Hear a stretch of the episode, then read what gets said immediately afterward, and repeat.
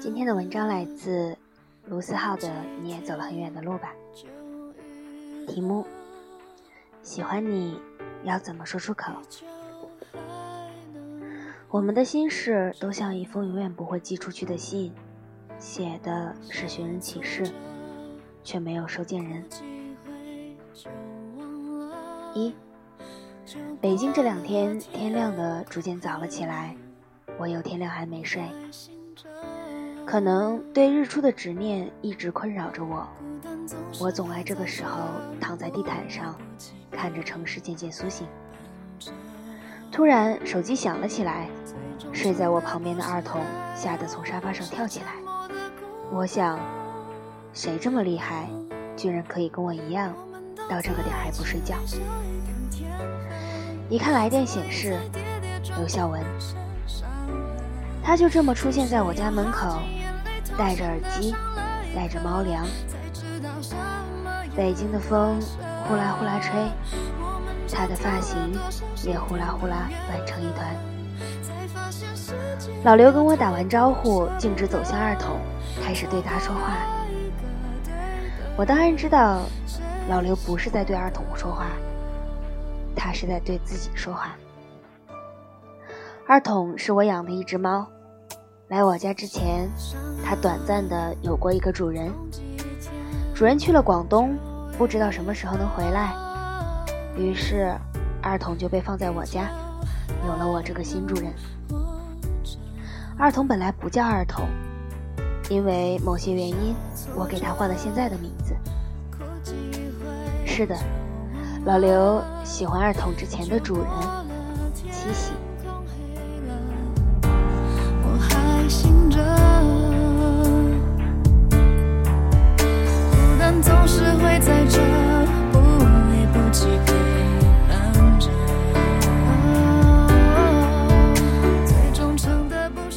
二，二零一四年，老刘跟七喜认识，他们原本是一个微信群里的小伙伴，有一个共同的朋友把他们拉到一起。那些年流行一种残忍又刺激的游戏，就是红包接龙。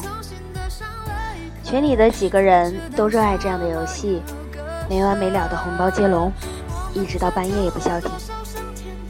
就这样，素未谋面的老刘和七喜渐渐发展起了革命友谊，因为他们总是轮流输。夏天，七喜拿着两套衣服，连箱子都没带，就杀来了北京，风风火火。他找了一份工作，在大悦城附近住下。正好跟老刘住得很近，于是线上的友谊发展到线下，两个人时常聚会。只是他们两个人的性格完全不同。如果说有人静静的像春天吹过脸庞的风，那七喜就是十二级台风，来势凶猛却又转瞬即逝。老刘是个安静的人。聚会时也不讲什么话，轮到他喝酒了也不含糊，拿起酒杯就喝。有一天他们聚会，一群人七嘴八舌说要玩游戏。老刘是天生的倒霉属性，也不争辩，也不耍赖，就这么喝倒了。是七喜把老刘扛回家的。第二天，老刘醒过来，冰箱里多了很多甜点和牛奶。冰箱上贴着一张小字条：“牛奶给你醒酒，甜品都留着，是我的。”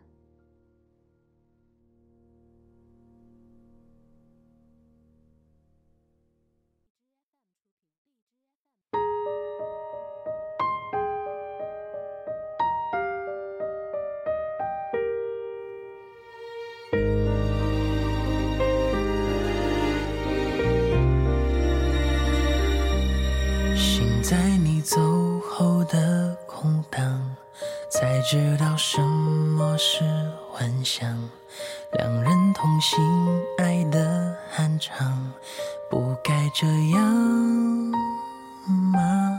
我用靠近代替三，二零一五年二月，七夕生日。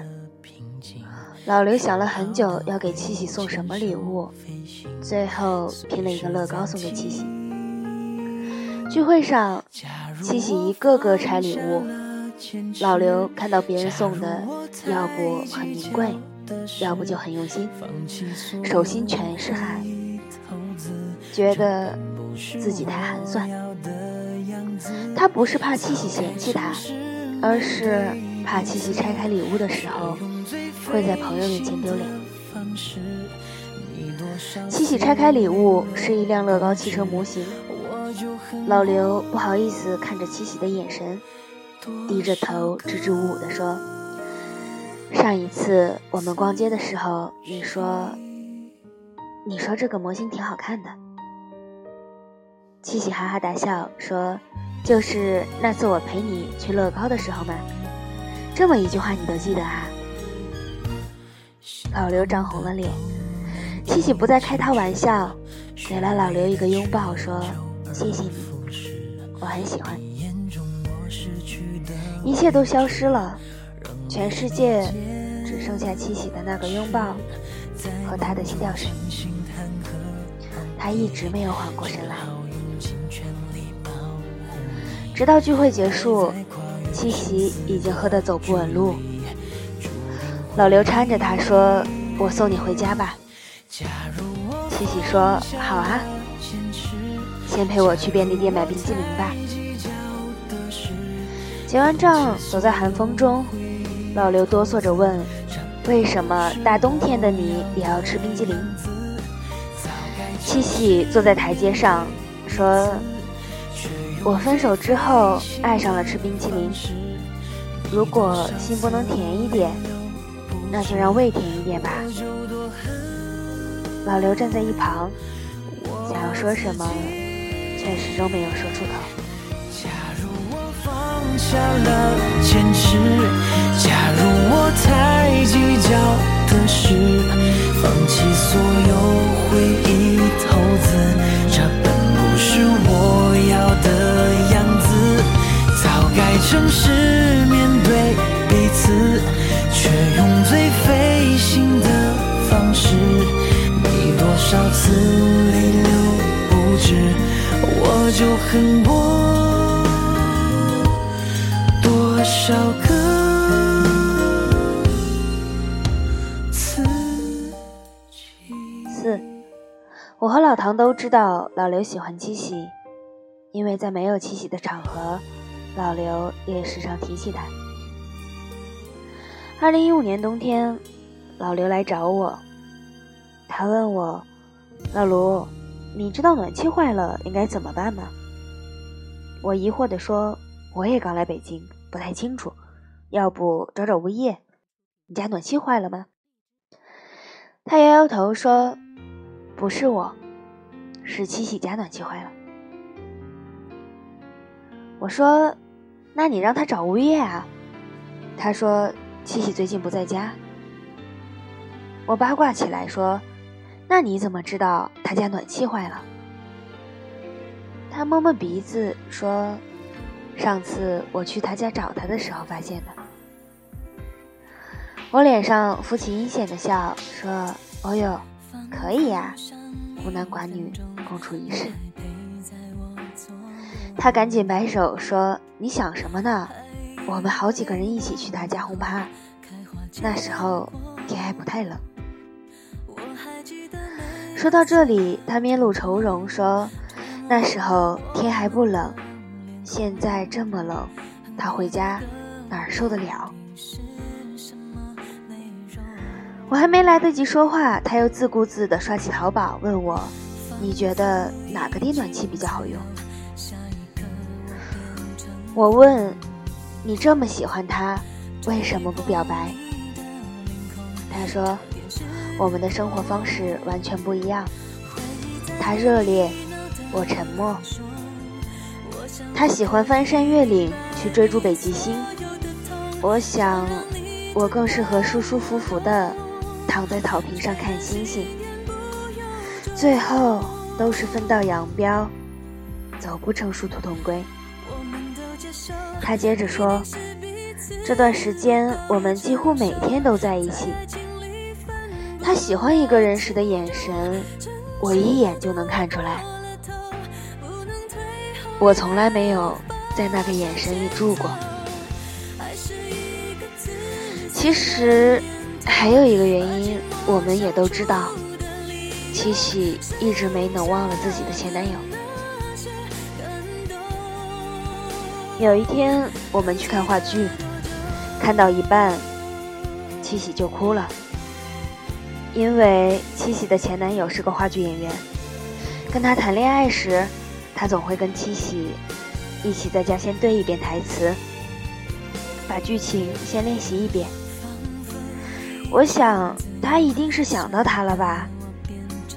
不知怎的，我突然看向老刘，他正手忙脚乱地找纸巾。他动了动嘴，可还是什么都没说。只是把纸巾递了过去，千万句想说的话变成无声的默剧。十二级台风，怎么跟小桥流水在一起的？于是明明很喜欢，却假装不在意。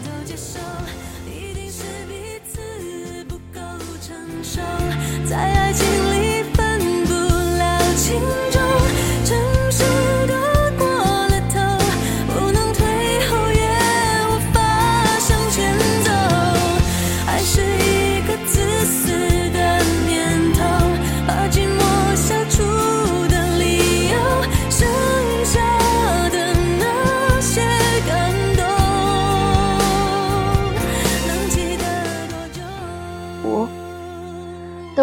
两个人相处只有两种可能性，要么成为朋友，要么成为恋人。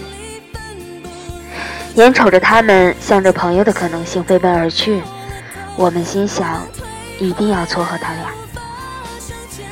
如果全世界只有一个人可以给七喜幸福，除了老刘，不做他想。有一天我们去唱歌，怂恿老刘去表白。老刘说：“我不要。”我说：“表白了不成功能怎么样呢？”他说：“我可能会死。”老唐说：“人生自古谁无死？早死晚死都是死。”我赶紧打断老唐说：“死什么死？万一成功了呢？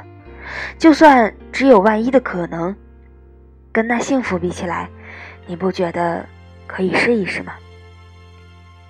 老刘还是一个劲儿的摇头。我跟老唐对看一眼，心生一计，一起给老刘灌酒。酒过三巡，我们微醺，整个世界都突然美好了起来。我站起来，说：“老刘，如果你真的不知道该怎么表白，就唱歌给他听啊。你不敢太直白，把所有情绪都藏在歌里面，总好了吧？”他终于拨通电话，却开始支支吾吾说：“七喜，你你有空不？我我给你唱首歌吧。”然后他小声开始唱，一开始唱的不成调，后来进入状态，最后几乎是哽咽着唱完这首歌。挂电话时，他哭了。我问怎么样，成功了吗？他说电话刚打过去，他有事就先挂了。我对着空气唱完了这首歌，我心一沉。我们的心事都像一封永远不会寄出去的信，写的是寻人启事，却没有收件人。老唐不死心，发微信给七喜，好说歹说把他叫到 KTV 来。老刘看到七喜的一瞬间，眼神明亮起来，嘴角开始上扬。本就是微醺状态，现在变成心神荡漾。那一瞬间，我想，喜欢一个人真是好啊，整个人都能明亮起来。两个人坐在一起，七喜抱歉地说：“不好意思啊，我刚才实在是有事。你想唱什么歌？”我赶紧帮忙，跑到点歌台前面点了一首《我的爱人》。老刘下定决心似的深吸一口气，拿起麦克风，七喜却一把抢过麦克风说：“我会，我来唱，我来唱。”老刘顿时泄了气，整个人眼神都暗淡了下去。以我对他的了解，他那好不容易鼓起的勇气，已经消失得无影无踪。唱歌散场，七喜搂过老刘说：“你们不是总让我走出来吗？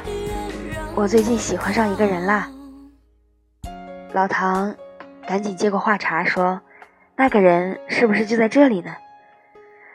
七喜笑着说：“你可别自恋了，他不在这儿。”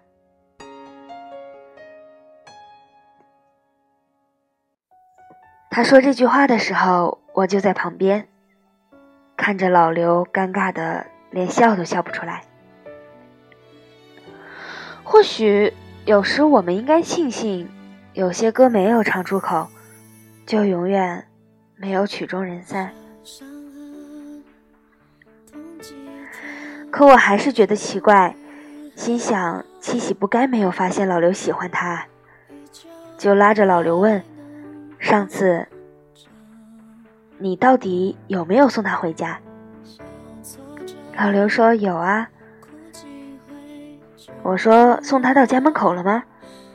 老刘说没有，我打车顺路，就把他放到了小区门口了。我哭笑不得，不死心的又问：那电暖气呢？你送了吗？他说送了啊。我心急的问他啥反应，他摸摸头说：“我收件地址直接写在他家，他应该不知道是我送的吧？”我恨铁不成钢，焦急的说：“你喜欢别人，怎么就不表现出来呢？”他说：“我想跟他多待一分钟，想送他到他家门口，可我不敢跟他多待一会儿，我怕忍不住告诉他我喜欢他。”我甚至不敢多看他的眼睛。我问：“为什么呢？”他说：“我怕他知道了，我们的距离会变得越来越远。”我举手投降，对他无计可施。又突然想起塞林格的一句话：“有些人觉得爱就是性，是婚姻，是清晨六点的吻。”和一堆孩子，或许爱就是这样，莱斯特小姐。但你知道我怎么想吗？我觉得，爱是想要触碰，却又收回手。那么，这世上就是有这么一种人吧，想触碰，却又收回手。总是会在这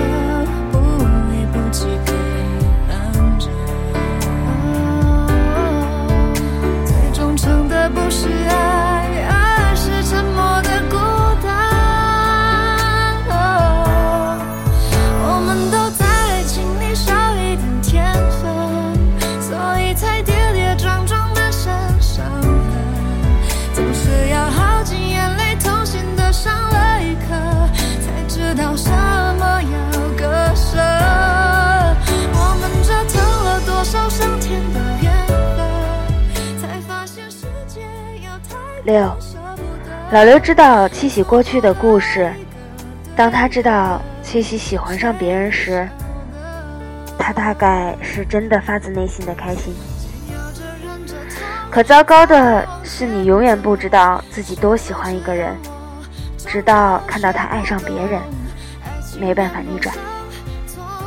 原来他这么喜欢。他不止一次的梦到他们在一起。他想对七喜说：“我喜欢你。”可每到这时候，他总是惊醒。他开始正儿八经的帮七喜追那个男生。七喜大概也没有发现，那阵子是他仅有的几次可以直视他的眼睛。七喜问：“我这条微信应该这么回吗？”，他说：“你就这么回。”如果我是这个男生，我肯定会开心的。七喜问：“我应该常把他约出来吗？他好像还挺难约的。”他说：“喜欢一个人，当然应该把他约出来啦，多见一次面就多一次机会。”七喜终于鼓起勇气告白，却和老刘同病相怜。那天晚上，他送她回家，他知道七喜心情不好。就陪他一起吹风，一直陪到早上七点。两个人一起压马路，从慈云寺桥一路走到朝阳大悦城。每走过一个便利店，都买一个冰激凌。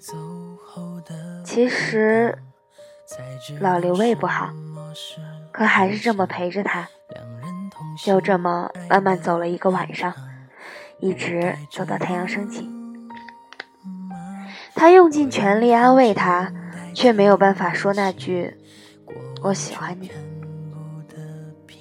喜欢是一件多么贵重的东西，贵重到所有人面对自己喜欢的人都说不出口。他想，就这么样吧。他想，如果他可以开心，那他就做他身边的萤火虫。两天后，他们聚会，七喜突然说自己要去佛山。老刘什么都没说，跑到阳台自己抽了根烟。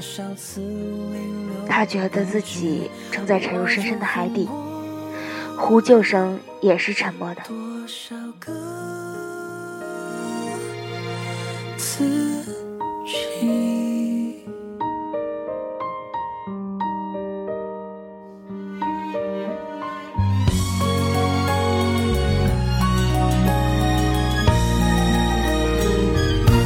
心痛的都难以启齿了虚伪的却照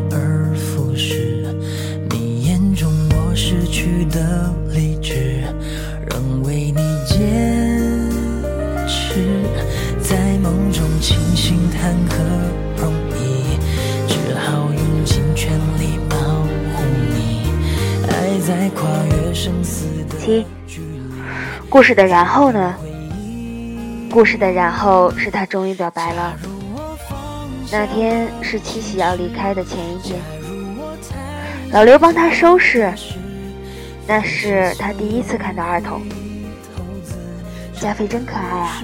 老刘说：“我把它交给卢思浩了，他一直想养只加菲，你可以去他家看看他。”说，老刘帮七喜收拾打包好所有行李。七喜说：“当年我来这里是为了忘记一个人。”老刘问：“然后呢？”七喜拍拍老刘的肩膀说：“然后我就遇到你们了呀。来北京真的太值了。”老刘看着七喜的笑容。终于忍不住说：“你要走了，我会想你的。”老刘用把心都掏出来的力气说：“我的意思是，我会很想很想你的。”七喜愣在原地问：“怎么了？”老刘终于还是说出那句话：“我的意思是，我喜欢你。”我以前听别人说，这世界上有两件事情是藏不住的，一个是咳嗽，一个是喜欢。藏不住的，喜欢会从你的眼神里溢出来，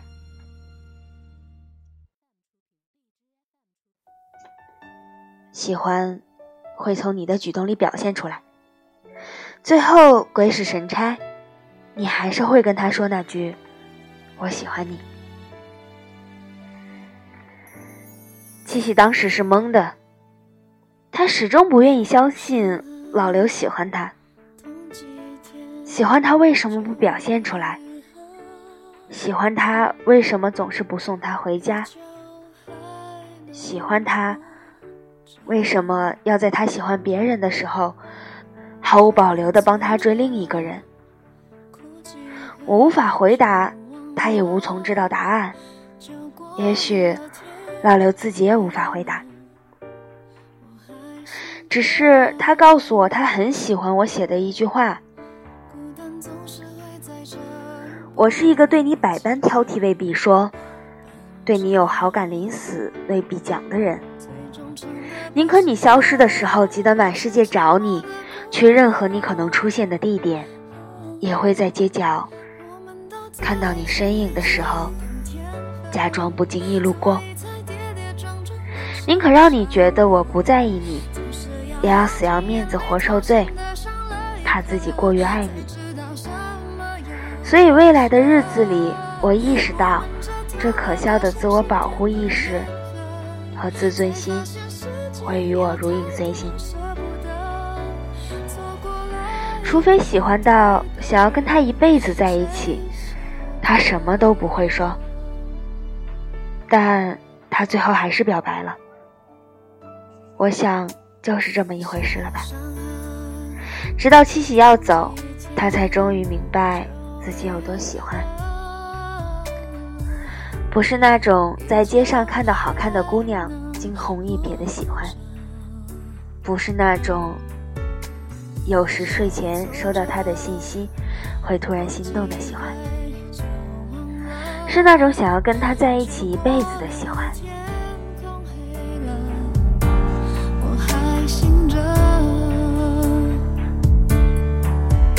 孤单总是会在这，不离不弃。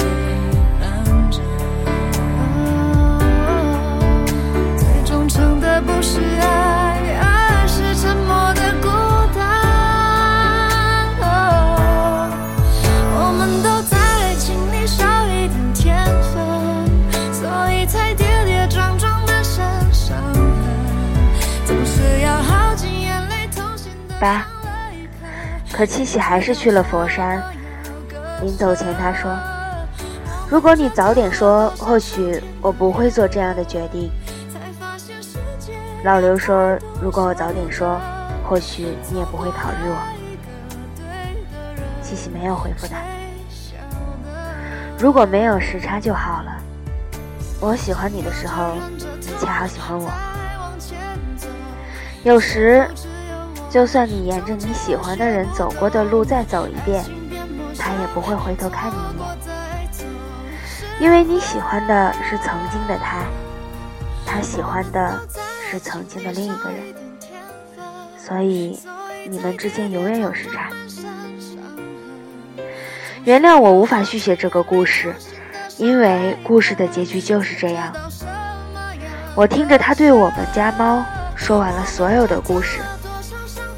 他想，只要他能开心，他愿意用尽自己的力气去做到最好。我突然想到，有一次我去他家玩儿我打开冰箱，原本想找几瓶啤酒，冰箱里却放满了甜品。我问你一个大男人，冰箱里为什么放满了甜品和冰激凌？他说。万一有一天他来我家玩呢？可是他错过了时机，喜欢的人已经离开了这座城市，他不知道应该怎么办，只能在我家对着猫说话。